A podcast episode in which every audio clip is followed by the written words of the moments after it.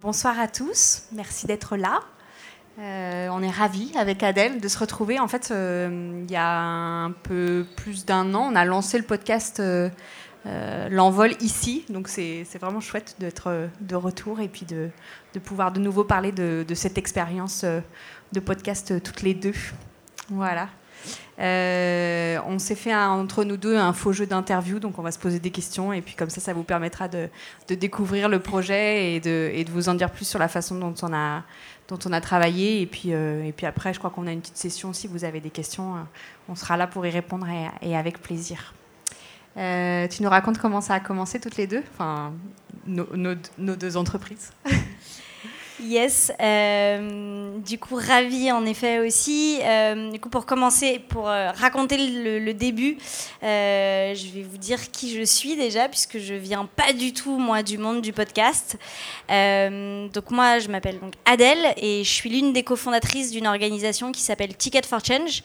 et Ticket for Change, on est une association et on accompagne des personnes qui veulent mettre plus de sens et d'impact dans leur travail à passer à l'action.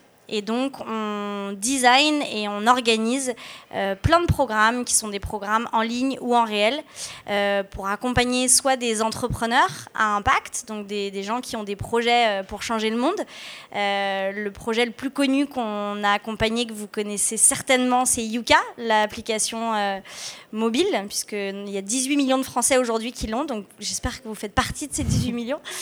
donc voilà, on accompagne des entrepreneurs, on accompagne aussi des gens qui veulent euh, changer euh, de carrière professionnelle, donc si je caricature, qui sont comptables à la défense et qui pourraient être comptables dans une entreprise sociale, donc transférer leurs compétences.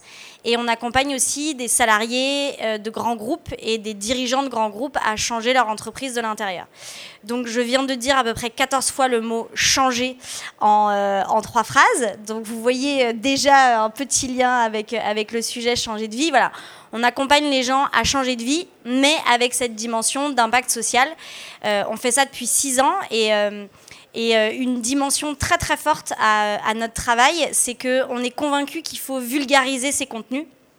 Euh, ces messages, qu'en fait c'est encore trop euh, fermé dans un petit milieu de l'économie sociale et solidaire, euh, et qu'en fait c'est des thèmes qui intéressent tout le monde, qu'il y a beaucoup de gens qui sont intéressés par ces sujets. Nous, on a mené une, une enquête avec un cabinet d'enquête spécialisé, donc avec un échantillon représentatif de Français, etc.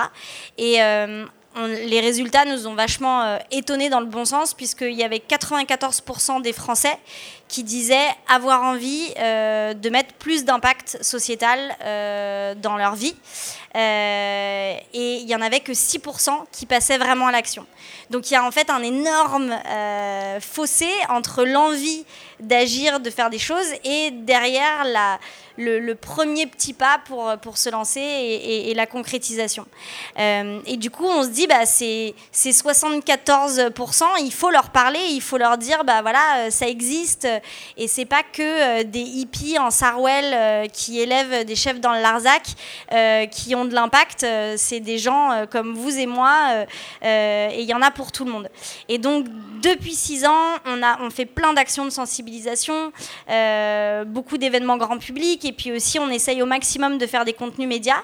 Euh, et on avait créé un premier podcast euh, en partant de rien, en ne sachant pas du tout faire des podcasts. J'avais honte d'envoyer le podcast à, Fanny la première fois en me disant, elle va dire c'est complètement amateur, c'est n'importe quoi. Alors, qui s'appelle Je suis pas du tout comme ça.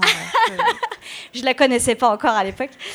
Euh, et, voilà, et donc on avait créé un premier podcast qui s'appelait Vécu, mais qu'on avait créé nous-mêmes tout seuls dans notre coin, et on s'était rendu compte en, en créant ce podcast que ce qui nous manquait, c'était justement l'alliance avec un acteur euh, des médias, un acteur qui touchait le grand public et qui était justement professionnel de ce, puisque c'est un métier, on l'a découvert, qui, euh, bah, qui s'apprend et qui euh, mérite euh, d'être professionnel. On peut faire un podcast avec son téléphone, mais c'est pas du tout la même chose de faire avec un grand média. Et donc, on avait vraiment cette envie de, bah, voilà, de vulgariser ces thématiques et donc d'aller voir bah, un acteur qui, qui, savait faire et qui pouvait voilà, à la fois comprendre ce qu'on avait envie de faire et à la fois nous offrir, enfin offrir à ces sujets, pas à Ticket parce que le but c'était pas de, de, promouvoir Ticket, mais offrir vraiment à ces sujets une, une plateforme de visibilité pour, pour toucher le plus grand nombre. Et donc voilà, donc on connaissait Europe 1 par, par différents biais depuis quelques temps, et donc on est allé toquer à leur porte en disant franchement on est géniaux, vous devriez trop travailler avec nous, ça va être incroyable. Et chose euh, folle, ils ont dit oui. Je sais toujours pas vraiment pourquoi d'ailleurs, mais ils ont dit oui. Donc moi je m'appelle Fanny et je suis euh, chef de projet euh, à Europe 1 Studio. Europe 1 Studio c'est une petite entité à l'intérieur de cette grande maison qui est Europe 1 et qui depuis trois ans se spécialise dans la création de podcasts natifs. Donc à Europe 1 on a plein de podcasts qui sont fabriqués à partir des émissions qu'on a à l'antenne et on a par ailleurs cette, donc, cette activité de création de podcasts natifs euh, qui sont vraiment des, créations originales euh, déconnectées de ce qu'on peut faire euh, à l'antenne. Et, nous, dans l'autre sens, on était à la recherche, euh, on avait envie de s'investir sur euh, ces thématiques euh, de, RSE et d'économie sociale et solidaire, parce que le nouveau slogan de la radio, c'est écouter le monde changer, et qu'on a vraiment envie de, s'impliquer là-dedans. Et en revanche, nous, si on sait faire des podcasts, on n'avait pas la la compétence et les connaissances et le carnet d'adresses euh, que pouvait avoir Ticket for Change. Et du coup, c'est comme ça euh, qu'est née cette idée de faire ça ensemble. Euh, du coup, ça veut dire que ben, il a fallu que j'apprenne à Adèle à faire du podcast, en tout cas qu'on l'accompagne et qu'on accompagne Ticket for Change dans cette aventure.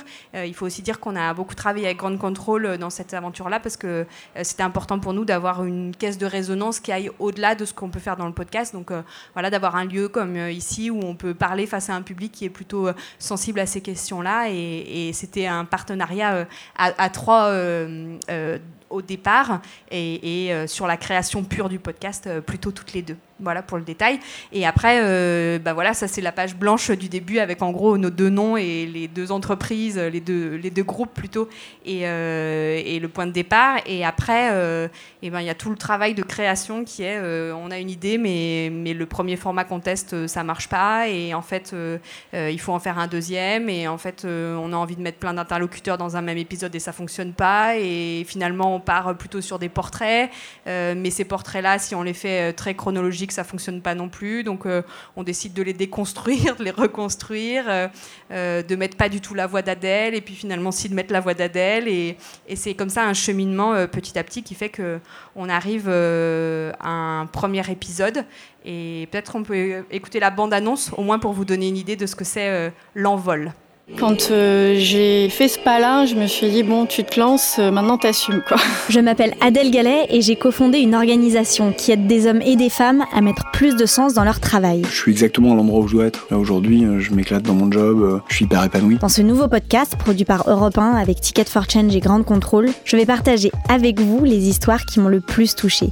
On se retrouve à partir du lundi 29 avril dans L'Envol. Et vous pouvez déjà vous abonner sur europe1.fr, Apple Podcast et toutes vos plateformes habituelles. Voilà, c'est ce qu'on appelle une première bande-annonce. On en a toujours besoin pour activer le flux dans Apple Podcast. En vrai, on a toujours l'impression qu'on vend un espèce de truc à euh, façon Hollywood. Concrètement, on en a juste besoin pour activer techniquement le flux chez Apple Podcast. C'est vraiment euh, hyper pragmatique. Et en fait, euh, peut-être ce qu'on peut expliquer, c'est que tout ça, chaque épisode, une fois qu'on a créé la boîte podcast, chaque épisode, il part vraiment d'un casting. C'est vraiment ça la première étape du travail qu'on a fait ensemble. Yes, parce que ce, qu'on voulait montrer, en fait, c'était des changements de vie euh, radicaux euh, et ce qui était important pour nous, c'était donc évidemment des changements de vie radicaux vers plus de sens et d'impact. Euh, en gros, on n'a pas euh, pris d'exemple de quelqu'un qui faisait voilà, du social et qui est devenu trader chez Wall Street. On a plutôt fait dans, l'autre sens. et du coup, c'était important pour nous de, choisir vraiment des gens avec lesquels le public pourrait s'identifier. Et, donc, on cherchait beaucoup des gens qui n'avaient pas fait ça avant. En gros, qui sont pas des gens qui, depuis qu'ils ont 5 ans, savent qu'ils veulent faire du social, euh, ont ça dans leur trip, euh, ont déjà fait 14 stages à 20 ans dans plein de structures, parce qu'on sait que ça, c'est une toute petite partie de, la population et que ça va pas forcément parler à tout le monde. Et justement, on voulait montrer que, encore une fois, c'est accessible, c'est possible qu'il y a plein de métiers différents dont on ne se doute pas forcément. et du coup, on est allé chercher euh, des personnes. Alors, euh, nous, du coup, on a activé un peu euh, tous nos réseaux avec Ticket. On a la chance, du coup, ça faisait déjà cinq ans qu'on qu'on baignait euh, avec plein d'acteurs de, l'écosystème. Et c'était aussi une façon pour nous de valoriser pas que des gens qui avaient fait nos programmes euh, Ticket, mais aussi des, voilà, des gens avec qui on travaille euh, au quotidien, des acteurs incroyables. Vous connaissez peut-être Ashoka, on, a, on a deux fellows d'ailleurs, Ashoka, deux personnes qui sont... Ashoka, c'est le plus grand réseau d'entrepreneurs sociaux au monde. C'est voilà, un peu les stars de l'entrepreneuriat social. Euh, et, donc on est allé on est allé chercher deux personnes de chez eux qui sont hyper hyper inspirantes. Euh, et voilà. Et donc ça se fait au fur et à mesure. On envoie des pistes, on réceptionne les profils. Et, ce qui était génial, et ce qu'on a fait avec toi, c'était vraiment de, de composer en fait comme un, un kaléidoscope en fait, enfin comme une mosaïque de, de, de profils différents, avec toujours cette volonté de d'avoir des gens qui ont un profil étonnant et qui sortent des clichés préconçus. C'est-à-dire qu'au bout d'un moment, euh, euh, de la même façon qu'on n'avait pas envie d'avoir, euh, on n'avait pas envie d'avoir que des gens qui venaient d'un milieu ultra favorisé et qui du coup avaient fait un changement de vie qui aurait pu nous sembler facile. Ou on n'avait pas envie d'avoir des, profils qui soient trop linéaires. On avait envie d'avoir des, histoires fortes à raconter. En fait. la thématique du podcast, c'était le changement de vie, mais ce qu'on voulait vraiment raconter, c'était des histoires. Euh, des histoires de vie, des, trajectoires, des personnalités. On avait envie d'avoir euh, un coup de cœur, d'être ému. De... Et, et, ça, c'est pas facile à trouver en fait. Euh, il, faut, il faut passer des, vraiment des heures au téléphone, euh, écarter des pistes en se disant que bah voilà c'est quelqu'un dont on aime bien l'histoire, mais, mais en fait il n'est pas prêt à se confier parce que parce que c'est trop difficile, euh, euh, se dire qu'il va falloir passer deux heures en studio avec quelqu'un parce que parce que c'est quelqu'un qui a jamais parlé dans un micro et que son histoire elle est elle est pas facile à raconter et qu'il va falloir l'accompagner dans ce voilà des, des, gens qui pleurent en studio on, en a eu et, et c'est jamais agréable et en même temps en général ça se finit toujours par des sourires parce que parce qu'ils sont contents d'avoir euh, euh, accoucher de cette histoire-là. Donc euh, il y a une espèce de cet exercice du casting, il est vraiment difficile, mais il est primordial. Enfin, c'est vraiment le point de départ. Donc moi, c'est vrai que c'était un peu mon rôle au départ de, sélectionner ces gens et, et après, je m'en remettais entièrement. à Fanny. Parce que moi, mon métier, mon métier de base, donc, c'est d'être journaliste. mais depuis trois ans, je suis productrice de podcast. Donc, et ça, ça veut dire à la fois tout et rien du tout. C'est-à-dire que chaque projet, il est tellement différent dans cet univers où bah, il n'y a rien d'écrit. En fait, le podcast, euh, c'est ce qu'on veut en faire, c'est euh, le format qu'on imagine, c'est l'envie qu'on a. Donc, euh, il y a à la fois des choses que je sais faire parce que je sais faire de la radio et que voilà et que je suis journaliste et que je sais écrire et voilà. Et en même temps, il y a à chaque fois tout à reconstruire et à inventer. Et ensemble, on a vraiment travaillé euh, euh, ben, comment est-ce qu'on raconte euh, l'histoire de quelqu'un en en faisant un vrai scénario, comment est-ce que dans l'écriture, on met à la fois beaucoup de toi parce que l'idée c'était de, de t'installer en tant qu'host et donc euh, euh, de montrer que tu avais une, une, vraie pertinence sur le sujet, euh, que en même temps tu avais un voilà ta, ta personnalité, vous la voyez, elle est, elle est hyper lumineuse, elle est hyper dynamique et, et on avait envie que ça ressorte dans l'écriture et ça c'est pas facile euh, de passer de l'écrit à l'oral donc il fallait l'accompagner. Tu n'avais jamais ou presque parlé dans un micro et ben voilà ça, ça, ça, s'apprend petit à petit, ça s'apprivoise et, et on a on t'a accompagné là-dessus. Donc euh, voilà, il y a eu aussi toute cette partie-là de, euh, travail et de, construction du récit pour que, pour que ça, soit un épisode. En gros, l'idée c'était que sur 20 minutes, on n'ait pas envie de, décrocher quoi, qu'il y ait des rebondissements, et qu'on aille au bout et que, et qu'il y ait une sorte de, à la fin, en fait, notre objectif c'était que l'auditeur il ait écouté 20 minutes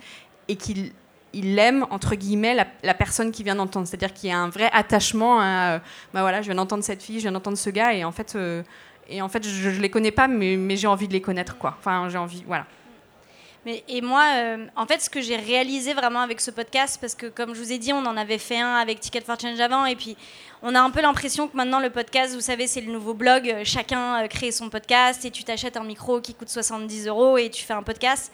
Moi, ce que j'ai vraiment réalisé avec le, travail avec vous et avec toi, c'est en fait, il y a podcast et podcast, enfin comme il y a tout, y a et que en fait le travail qu'on peut mettre derrière un podcast pour, pour ces 20 minutes et que c'est beaucoup plus difficile en fait souvent de faire 20 minutes avec un vrai format, avec un habillage musical qui du coup était adapté à chaque épisode, avec euh, on écrivait toutes mes euh, euh, moi je fais des espèces de, comment on appelle ça des ellipses narratives pendant donc tout ça été hyper écrit, tout ça et je je m'attendais pas en fait à ce qu'il y ait autant de travail de voilà de réalisation, d'écriture, de montage derrière parce que je trouve qu'on a une image un peu du podcast où tu un micro, tu fais une interview, ça dure euh, une heure, euh, t'en coupes dix minutes euh, et ça fait un podcast.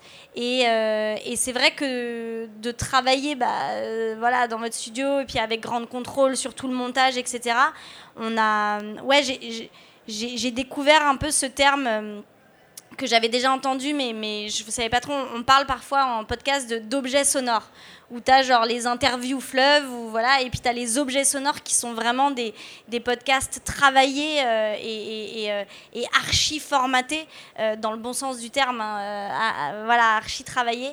Et, et ça, c'était bah, à la fois une découverte, enfin, ouais, génial, parce que tu, tu te dis, en fait, il y a un il y a un boulevard de création en fait. Et, euh, aujourd'hui, j'ai l'impression que euh, ouais, il y, a plein de choses à faire pour justement plus seulement faire que des interviews. Euh, mais des vraies créations sonores et des vrais formats intéressants, etc. Et ça, je, je, m'en doutais vraiment pas, quoi. Et puis on a eu quand même plein de galères, faut, faut le dire, parce que là, là, ça a l'air. Euh, là, on raconte une belle histoire. D'avoir roulé et de, voilà, c'est beaucoup de travail et, et plein de galères. C'est quoi ta galère préférée? Non, mais moi, c'est hyper facile, ma galère préférée, parce que je, mais je pense qu'on a eu la pire galère. Enfin, non, pas la pire, mais on a eu une galère, mais tellement monumentale que, que ça devient drôle. C'est que la veille de la sortie du podcast, donc on devait sortir le podcast on faisait un événement ici. Euh, il y avait quoi 250 euh, personnes. tout était programmé. le visuel, vous l'avez peut-être vu. Non, on le voit pas là. Vous l'avez peut-être vu. était fait par une graphiste. tout était prévu pour diffuser, etc. Et le podcast s'appelait Déclic. Et la veille de la sortie, je reçois un mail, on reçoit un mail, tu reçois un mail, je sais plus. Hein. On reçoit un mail d'un mec qui dit euh, oui, euh, j'ai créé un podcast euh, il y a à Mathusalem qui s'appelle Déclic. vous ne pouvez pas utiliser Déclic comme nom de votre podcast, machin. Donc là, Preuve qu'on peut travailler dans une très grande radio et néanmoins ne, voilà, être débutante sur certains trucs. Et ben voilà, ça m'a servi de leçon. Désormais, tous mes noms de podcasts sont évidemment vérifiés et revérifiés par un service juridique. Et, et voilà, et nous, on a les moyens de, se le, de le faire faire par des gens dont c'est le métier et qui sécurisent ça. Mais c'est un petit conseil si vous avez envie de, de lancer un podcast de votre côté. Au moins, faites une, une bonne recherche sérieuse, euh, voilà, euh, pour euh, pour pas avoir ce genre d'ennui parce que c'est vraiment pénible. Et c'était un petit podcast quoi. Il y avait eu quoi six épisodes et puis ça s'était arrêté. Il n'y avait pas de podcast depuis. Mais il était dans son bon droit et. mais on, a essayé de discuter. On a essayé de discuter, de lui dire machin. impossible, il voulait pas. Et du coup la veille, on a tout. Bah, déjà on a brainstormé pour savoir comment on allait l'appeler. Finalement, l'envol, c'est vachement mieux. Et, euh, et, on a dû tout changer, mm. tous les visuels, les trucs, les machins, les... Bref, du coup, ça, franchement, c'était une bonne descente d'organes. Ouais. T'as mieux ou pas? Euh, On a notre réalisateur qui s'est fait euh, cambrioler et qui a perdu son ordinateur. Bah, c'est dommage c'est super dommage parce que, parce que du coup, ben, on n'a plus rien pour faire l'épisode. Donc, euh, on peut tout recommencer de zéro. Et voilà, on a un fichier brut et trois ou une semaine de, une semaine de travail de perdu. Et ben, la veille de la sortie de l'épisode, je sais pas, 7, 8, euh, ben, pareil, euh, ça nous apprend à mieux sécuriser et à faire des sauvegardes et le truc bête auquel on devrait penser. Et voilà, voilà au rayon galère.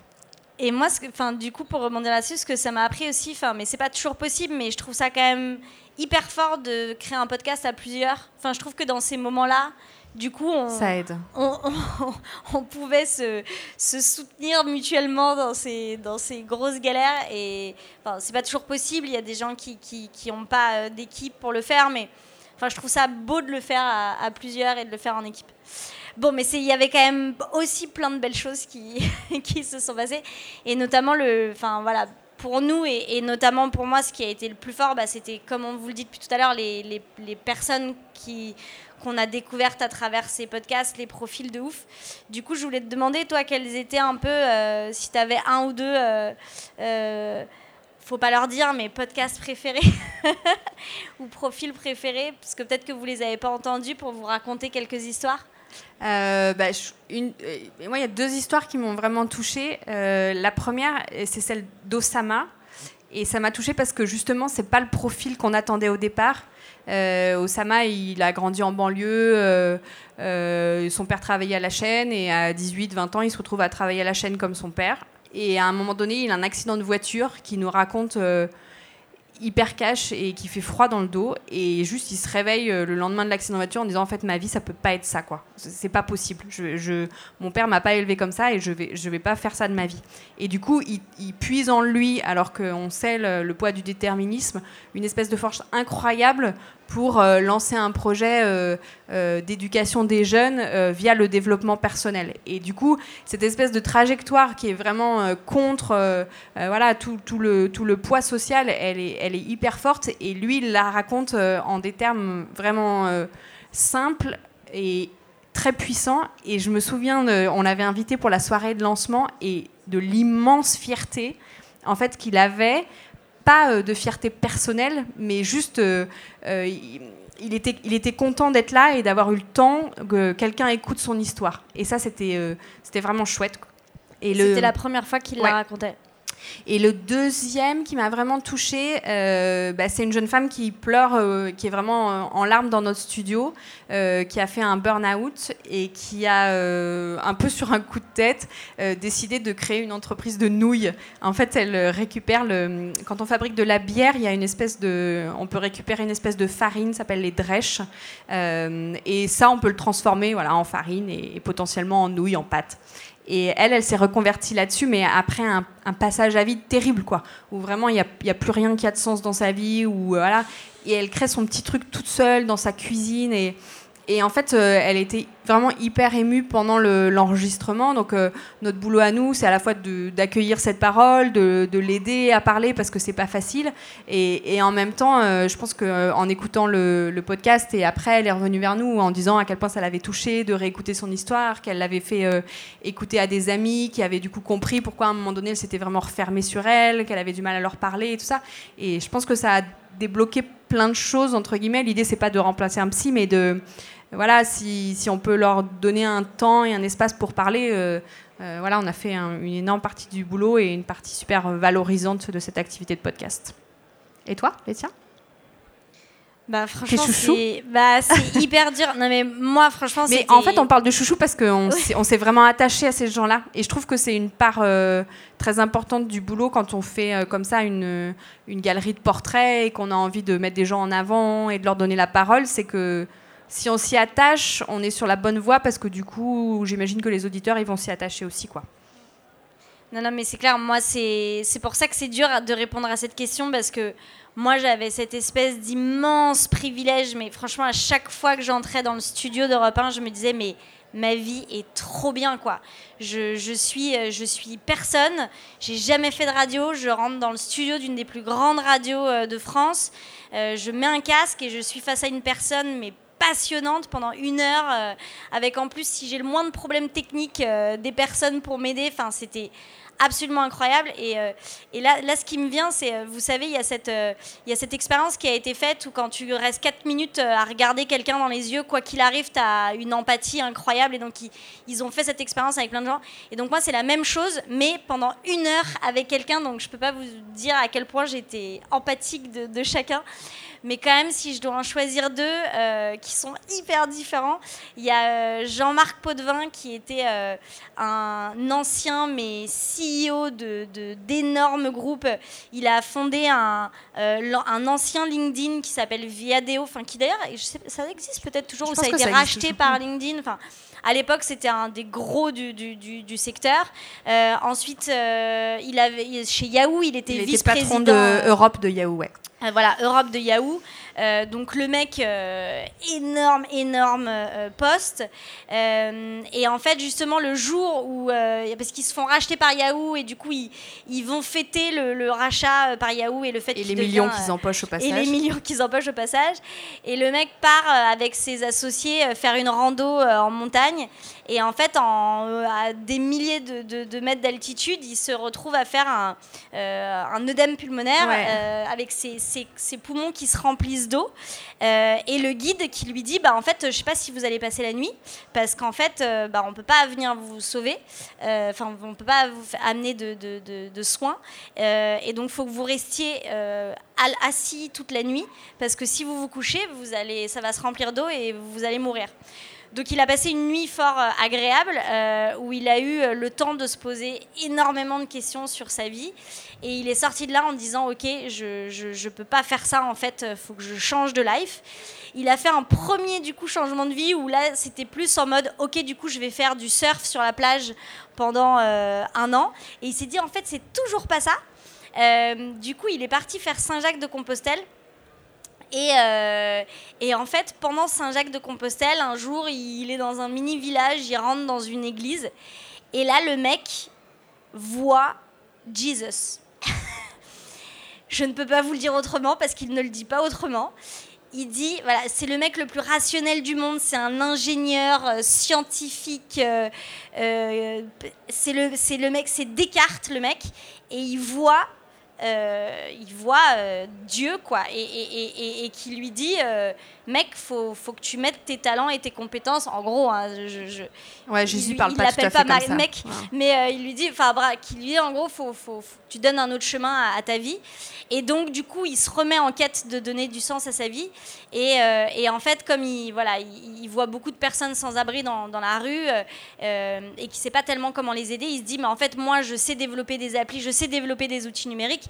Et donc, je vais développer un outil numérique pour permettre à chaque citoyen d'aider des personnes à la rue et donc de, faire euh, matcher en fait les demandes des, euh, euh, des, personnes à la rue où on n'ose pas souvent leur demander ce qu'elles veulent alors que parfois elles veulent une couverture et en fait on va leur apporter 14 sandwichs et donc en fait l'idée c'est que la personne sans abri puisse dire bah, j'ai besoin d'une couverture et que les citoyens puissent apporter une, une couverture. Voilà, pardon, j'ai été hyper longue sur Jean-Marc, donc je vais être beaucoup plus courte. Tu veux qu'on euh, fasse une petite pause en écoutant un extrait? Comme ça, tu reprends ton souffle. Ah, mais grave, trop bien. bien. et euh, en fait, peut-être ce qu'on peut écouter comme extrait, c'est l'extrait numéro 2, pardon, on commence pas par le premier, mais euh, je trouve qu'il est pas mal parce que donc c'est Gaëlle qui témoigne. Gaëlle, elle a un enfant qui a atteint d'un trouble autistique et pareil, assez grosse situation, et une femme qui, voilà, qui est tout le temps entre deux avions, une femme d'affaires. Et elle a cet enfant qui est le deux ou troisième de la fratrie, j'ai un petit doute à l'instant. Et en fait, il change sa vie parce que, parce que, parce que voilà, et sa, maladie fait qu'il n'y a pas d'autre solution. Mais euh, plutôt que de se refermer, au contraire, elle va essayer de trouver des solutions pour lui et elle crée une entreprise. Une entreprise euh, qui propose des programmes euh, scolaires adaptés aux enfants qui ont un handicap.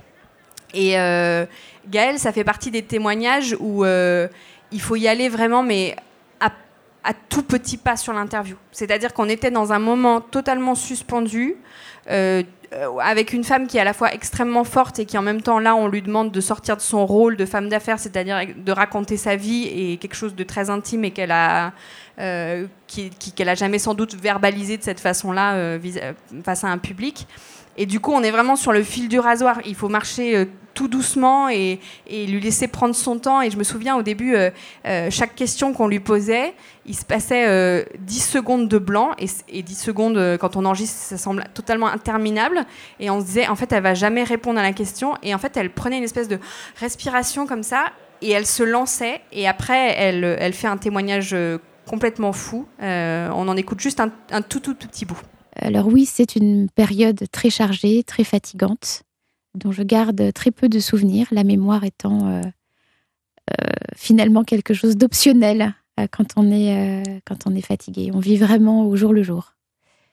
Certaines personnes, d'ailleurs, je crois, ont comparé l'état de stress d'une maman d'enfant avec autisme avec l'état de stress d'un soldat sur le champ de guerre. Pour donner un exemple très concret, mon fils a une forme très sévère d'autisme, donc il est tout à fait capable de se jeter par la fenêtre si je mets, je prends une douche et que je ne l'ai pas sous surveillance.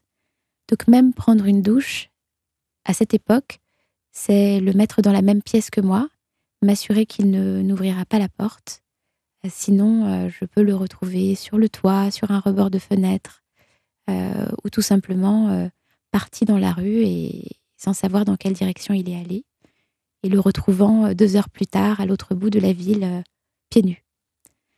Voilà un petit peu le, le challenge que j'ai eu à, gérer travailler, mais aussi euh, assumer que ce petit garçon a une belle énergie dans un corps euh, évidemment de son âge, mais avec un niveau développemental euh, de bébé. Et à l'autre bout du spectre, on a eu parfois des interviews avec des gens qui, pour changer de vie, il faut avoir du courage, et certains témoins se, blindaient en quelque sorte. C'est-à-dire qu'ils avaient créé une espèce de carapace, ils s'étaient enfermés dans un rôle de euh, j'étais le gars qui gagnait plein d'argent et maintenant je suis boulanger et, euh, voilà ce que je suis devenu. quoi. Et du coup, on, attendait d'eux qu'ils livrent quelque chose de très personnel et euh, ils étaient au contraire dans un discours très général. Donc ça aussi, c'est vraiment difficile à, déconstruire et à, et craquer quand on est au milieu de l'interview mais du coup, quand on y arrive, ça donne des, craquages complets où, euh, par exemple, euh, on interview Camille, donc, qui gagnait beaucoup d'argent dans le jeu vidéo et qui est devenu boulanger, et, à qui on demande voilà, comment il a appris la boulange, et qui nous parle d'un seul coup du cunilingus. Ça, c'est l'épisode numéro 3, l'extrait numéro 3. Et c'est le moment d'éloigner les oreilles sensibles parce que Camille a eu le meilleur prof du monde dans cette aventure, YouTube mais il n'a pas appris qu'à faire du pain. J'ai passé un temps génial, grâce à YouTube, avec deux, je pense, des cinq meilleurs pizzaiolos de des malades mentaux, euh, qui me regardaient faire, qui disaient ah, mais non, pas comme ça, et tout, tu fais nana. Et je pense aujourd'hui que euh, à un moment, quand, quand quand des gens sont en train de se poser la question de quel serait le nouveau type de métier qu'on pourrait réinventer, qu'est-ce que j'ai envie de faire de ma vie, euh, qu'est-ce que je ferais après, est-ce si je me donnais un an pour, euh, pour ceux qui peuvent, etc. Internet euh, est absolument génial pour pouvoir justement savoir comment font des gens absolument passionnés qui sont pleins de talent, qui vont vouloir vous montrer comment ils font, des communautés derrière qui vont vous aider. C'est vrai pour tout. C'est vrai pour apprendre à faire de la pizza napolitaine comme à Naples. C'est vrai pour apprendre à faire du pain. C'est vrai pour, pour faire un mur. C'est vrai pour savoir faire un cunilingus. j'avoue, j'avoue, et je, et je jure qu'il y a une vraie différence. C'est dingue. Et après, derrière, on s'améliore soit dans sa compétence personnelle, soit carrément on en fait un métier rentable. Donc sur les cunilégus, j'ai pas décidé d'en faire un, métier rentable, euh, mais par contre sur le pain, c'était le cas. Bon, allez, t'as un autre euh, dernier chouchou pour la route Non, mais quand, ah, au moment où t'as dit craquage, j'étais sûre que ça allait être Camille et son histoire de cunilingus. Il nous en a parlé pendant une heure après. Euh, non, bah, on en a peut-être beaucoup, donc juste un dernier parce qu'elle est vraiment géniale. c'est Soraya. Euh, Soraya, qui est une, maman euh, de milieu très modeste. Euh, qui en fait avait un peu tout voilà mis en tant que femme au foyer qui avait essayé plein de petits boulots mais ça n'avait pas tout mariée de force avec des enfants très jeunes très tôt et dans un milieu où voilà, elle est, elle est immigrée, et elle arrive dans un endroit où elle ne connaît personne, donc très refermée sur elle-même. Exactement, et, euh, et qui un jour euh, bah, voilà, se retrouve euh, seule, en fait. son mari part et prend tout. Euh, euh, et, du coup, elle se retrouve sans argent, sans travail, euh, sans formation réelle avec ses enfants et elle est complètement perdue et désespérée.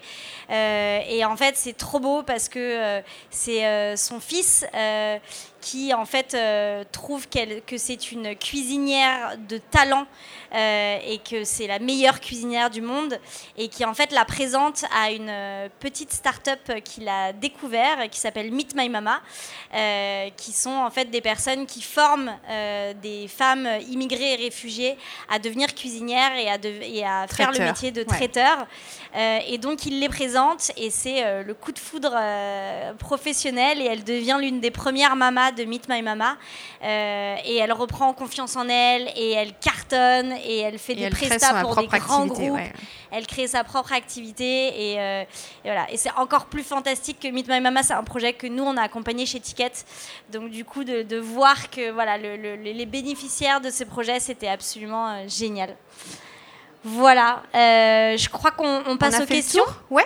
On, pose, euh, S'il on passe aux questions s'il y en a. Avec plaisir. sur le podcast sur Co- comment on fait pour les questions? Les gens viennent c'est ça? Ah ok tu, tu veux bien euh, Il y a là carrément un micro qui est très très Ah là là. impressionnant. Ouais. Ouais. si vous voulez chanter, euh, réciter une poésie, euh, c'est là. Non, c'est là, c'est là. Juste là. en vraiment devant et ouais, non c'est pour ça. Ouais, je sais, ça va. ouais. Mais merci et bravo de te lancer euh, la première. Non, c'était. euh, en fait, je voulais savoir comment vous trouviez vos témoins. Alors peut-être que vous en avez parlé au début, mais on arrive en retard. Mais voilà, euh, ils viennent vers vous, vous, vous les castez. voilà, comment ça se passe? Ça, c'est ta partie. Oui, effectivement, c'est ce qu'on disait au début, ce- cet énorme boulot de casting euh, qui, qui marche dans ce cas-là parce que, parce que vous avez, y a un, très beau réseau derrière Ticket for Change et, et ses associations, mais, mais c'est un réseau euh, qui est préexistant, c'est-à-dire euh, dans ton activité, euh, voilà. Et, mais pour trouver le bon témoin, c'est à mon sens d'abord un énorme travail pour toi de passer du temps au téléphone, sentir si la personne est en confiance. c'est pas seulement souvent quand en tant que journaliste on dit il faut trouver un bon client et c'est vrai quand il faut faire une interview de 7 minutes en direct, mais pour un podcast ça marche pas en fait. Il faut juste trouver quelqu'un qui est dans un, une attitude de confiance euh, et qui va lui permettre de juste raconter sa vie à de parfaits inconnus. Et, ça, c'est ta partie et c'est ton boulot à toi. Yes, et on était vraiment proactifs dans le sens où euh, on, a, on a choisi de ne pas faire des diffusions grand public en disant, par exemple, on n'a pas diffusé sur les réseaux sociaux de Ticket, on recherche quelqu'un, on faisait vraiment par euh, euh, cooptation. J'ai envoyé des mails à euh, voilà, des personnes que j'identifiais dans les réseaux qui appartenaient à des organisations ou à des réseaux que je trouvais intéressants en leur demandant donne-moi un ou deux noms si tu penses à un ou deux profils. Et en gros, je faisais d'abord un coup de fil de 15 minutes pour euh, faire un premier écrémage en me disant ok ça va être intéressant ou pas. On n'a pas encore eu de profil comme ça donc euh, je le garde. Euh, ensuite je faisais 30 à 45 minutes de brief avant la captation. Euh, et ensuite il y avait du coup la captation en studio. Euh, donc c'était en effet tout un, tout un travail pour identifier euh, on est les, les, les- c'était 15 ou 16 à la fin je crois que c'est 15. 15, Et 15 sur les durées d'enregistre- d'enregistrement, peut-être si ça peut vous donner une, une idée, on est sur une heure et quart euh, pour euh, 15-20 minutes au final. Euh, J'entendais sur, la, sur la conférence juste avant que c'était une, question qui était posée et, c'est une question qu'on a souvent nous aussi et, souvent je trouve que les gens se, fatiguent en fait au-delà. C'est-à-dire que non seulement le, travail de montage après est totalement interminable, mais il y a aussi euh, chez le témoin, euh, il, ressort vidé et objectivement au bout d'une heure, une heure et quart à raconter sa propre vie avec une profondeur et une densité euh, importante, et ben on n'a plus de jus et personne n'a plus de jus et, il est temps que ça s'arrête pour tout le monde quoi. Donc euh, voilà. Et peut-être ce qu'on peut aussi dire sur le sur le casting, c'est que à un moment donné, si j'avais quelque chose à refaire d'un peu différemment, on avait essayé parce que on, on est des filles sérieuses de d'avoir un espèce de panel qui soit représentatif euh, sociologiquement. Euh, donc du coup, on s'était mis des contraintes de fou. Alors il nous fallait évidemment un homme, une femme, un homme, une femme, mais il nous fallait également euh, dans chaque catégorie d'âge et puis dans chaque qui viennent de qui représente la France entière et puis et en vrai, en vrai, ce qui prime d'abord, c'est l'histoire, quoi. Et, et si une histoire, elle est bonne, elle est bonne. Et s'il y a deux, deux profils qui se ressemblent un peu, ben, on les dissémine dans la saison un peu différemment, mais, mais ce qui doit primer d'abord, c'est l'histoire et la force de l'histoire. Est-ce qu'il y a une autre question? Même prie. punition. Euh, J'ai deux questions. Une pour vous, euh, savoir votre parcours avant Ticket for Change et comment est-ce que vous, vous en êtes arrivé là. Et pour vous deux, est-ce que vous avez su identifier une sorte de schéma par rapport à tous ces profils euh, entre l'avant et l'après par rapport à ce qu'ils font aujourd'hui? Ok, super question. Alors, euh, mon parcours, euh, je vais, faire court. Moi, j'ai un, parcours euh, entre gros guillemets classique dans le milieu dans lequel je, je travaille, puisque j'ai fait une école de commerce. Et sauf qu'avant, j'avais fait des études littéraires. Donc, en gros, quand je suis arrivée en école de commerce, j'étais en dépression la plus totale. Euh, et du coup, j'ai cherché un peu un truc dans cette école de commerce qui allait me plaire, parce que globalement, rien ne me plaisait. Et euh, il se trouve que j'ai eu beaucoup de chance parce que j'avais une, euh, j'étais dans une école qui était la, la première à avoir une spécialisation en entrepreneuriat social. Donc pour la première fois, j'ai découvert qu'il était possible d'avoir une logique d'entreprise viable économiquement et d'avoir un- une finalité euh, sociale, sociétale. Euh, et du coup, je suis tombée dans la marmite et j'ai plus fait que ça. Euh, C'est-à-dire qu'au début, j'étais bras droit d'entrepreneur, donc je je me suis rattachée à des projets qui existaient et j'ai aidé les projets à se monter, notamment un projet qui s'appelle Spark News, que certains connaissent peut-être. Et, et puis au bout d'un moment, voilà, j'ai un ami qui est venu me voir en me disant... j'ai cette idée de, de monter Ticket for Change, il me pitch le truc et il me dit voilà, je recherche des cofondateurs, est-ce que euh, ça, te, ça te dit? Euh, Et voilà, je suis ravie d'avoir eu le courage à l'époque de, de- dire oui et de, de me lancer. Et de, même si parfois je lui dis, je suis énervée que ce soit un homme qui m'ait donné, euh, qui ait dû me donner confiance en moi et que je me suis pas moi-même dit oui tu peux le faire et que c'est lui qui m'ait dit mais si tu peux le faire. Mais quand même je l'adore et euh, on est toujours associés on est toujours les, quatre de départ on est les quatre cofondateurs on est toujours euh, chez Ticket après après six ans maintenant. Voilà donc c'est un, un parcours entre guillemets euh, classique pour, euh, pour ce milieu et, euh, et pour euh, la deuxième ah oui les schémas Oh, ça, Eh ben, en fait, en y réfléchissant, non, mais ce, ce qui nous a intéressé, c'est qu'il n'y avait pas de schéma. Et euh, je dirais même qu'on a cherché à ce qu'il n'y ait pas de schéma. Enfin, comment dire les choses? Euh, Ce dont on s'est aperçu, c'est que, par exemple, on avait une, espèce de question rituelle qui était euh, euh, à quel moment vous avez eu le déclic? Euh, Vous avez dit, je vais changer de vie. Et on se disait, oh, ça va être une super question, comme ça ils vont nous répondre tous de la même façon, puis à un moment donné, on pourra les monter tous en chaîne, ça va être vraiment hyper beau. Et, en vrai, les réponses étaient beaucoup plus nuancées que euh, ben, un jour je me suis levée, puis j'ai eu le déclic euh, du jour au lendemain. Quoi. Euh, on avait plein de témoins qui nous disaient, ben, en fait, ça a été un cheminement, et puis il y a eu des espèces d'allers-retours où, euh, où ça marchait pas, où je me suis dit, je vais retourner dans ma vie d'avant. Et, et au contraire, c'est ce côté non répétitif de, des changements de vie qui nous a vraiment plu et qui nous a, euh, et qui nous a euh, intéressés. On a Ouais, fini, et c'est- qui, qui, qui montre que pardon tu n'avais pas fini en, en- en temps, on est juste. Ok. Euh, non, et Tu sais, je que- surveille toujours le, le chrono, moi. Ouais, je, je suis comme dans mon studio, pareil. Non, mais c'est vrai que et c'est avec Ticket aussi, on, on- on le sait, euh, enfin on le voit tous les jours, il n'y a, il y a pas de recette magique.